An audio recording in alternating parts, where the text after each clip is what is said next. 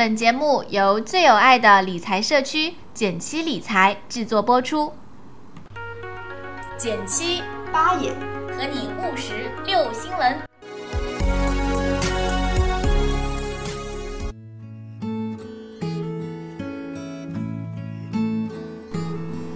大家好，我是减七。大家好，我是八爷。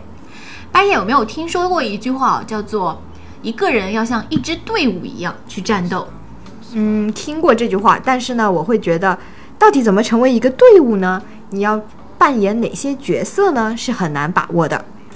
因为我们今天要来聊的这个话题，就是来讨论讨论，如果你把你当做一支队伍，嗯或者说你把自己当成一个公司，是的，你这个人是一个公司，那么你怎么样去决定呃你的主营业务是什么，你的核心优势是什么等等？嗯，对，那这个文章呢，是因为我们最近在跟朋友聊天的时候，有一个自己职场上很成功，然后又创造了自己的一个梦想工作环境的姐姐聊天，然后她就说，你怎样支配业余时间会决定你未来的优势。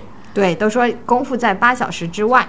对，而且是说你梦想的职业只能是由你自己创造出来的，创造啊又开始于你现在的每一点点的改变，我觉得就非常有意思。是的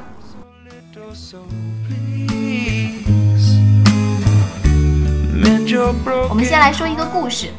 那罗斯是一个公司的销售，一直都是一个购物狂。有一天，他和他的妻子买下了一个百年老屋。中午发现自己，中午这是有多迟钝？买完了吃中饭的 时候突然开始算了，问题是，对，才发现自己已经彻底破产，就是债务累累，对不对？对，就已经可能为了买房欠下了一一屁股债。对，那他一直对自我完善，也就我们常常说的自我管理，还有写作领域呢，兴趣非常浓厚。他这段时间就阅读了大量的个人财务管理方面的作品，然后开了一个叫做“慢速致富”的博客。诶，有意思。呃，他的这个博客呢，就引起了很多的读者共鸣。一年以后，他就推出了自己的专属财经博客。后来他就回忆说，以前我都不知道写博客也可以谋生，只是觉得在帮助别人而已。嗯，后来他的经营博客的收入就逐渐增加，甚至赶超上他原来在公司的这个工资收入。然后他就开始重新设计自己的职业和盈利模式，把自己定位为专业的博主。这个很像我们现在的这些自媒体。嗯，最后他辞去了工作。他说这个文章就说，如果把罗斯的名字换成小李，把他谋生的职业换成淘宝店主，诶，这样故事是不是特别熟悉？嗯其实任何故事都是一样的。所谓的商业模式呢，很多时候大家第一反应是很专业的、很高大上的一些东西，跟个人好像离得很远。但实际上呢，经济学上是这样解释商业模式的：商业模式实际上是一个组织在财务上维持自给自足的方式。或者说，你可以把这个组织替换成你个人。你个人如果能够通过一些事情来完成自给自足财务上的，那么你本身也是一个完整的商业模式。对，这个就跟我们一开头说到的，一个人要像一支队伍一样，对，相当于你一个人呢要充当你这个公司的各个部门，对吧？嗯财务部、销售部、市场部，是的，该有的部门你这个人身上都要有。如果你对这个理论感兴趣呢，不妨看这套呃这一个系列的书，叫《商业模式新生代个人篇》。它在这个书籍里面呢，就有一个非常重要的工具，叫商业模式画布。嗯，通过一张图，把商业模式最重要的九种因素有机的组织在一起。我们可以一起来聊一聊。首先它会有哪些步骤呢？就是有哪些模块呢？嗯，那我们刚刚说到九个模块嘛，对，第一个叫做重要合作，谁可以帮助我？啊、第二个呢是关键业务，我到底要做什么事儿？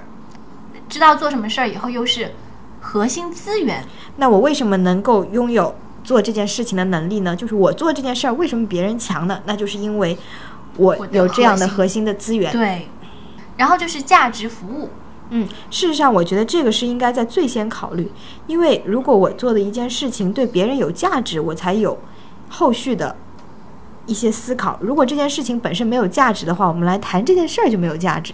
对，就是我们所做的事情一定是最后帮助到了他人。对，比如说，嗯，作曲的人，嗯他创作出来的歌曲其实是抚慰了人们的心灵。嗯，有的时候它艺术的不一定对它不一定是非常物质上的说，呃，我是如何为别人带来了收益，有可能它就是有各种方面去帮助到别人。嗯，再来看看客户关系，客户关系呢，就是说我实际要帮助别人的同时呢，有谁愿意为你付费？怎么样和他打交道？对，那怎么样给他创造良好的说服力的东西，让他来为你产生商业价值？再来说到客户关系，当然就不可避免的要讨论到客户群体。客户群体呢，就是更细的去想，到底我们要服务哪一部分人，因为我们不可能去服务所有人。具体你的用户是怎样的，你要去思考这个问题。这涉及到一个定位的问题。是的，嗯，接着呢是通过什么样的渠道通路来宣传和交付你的服务？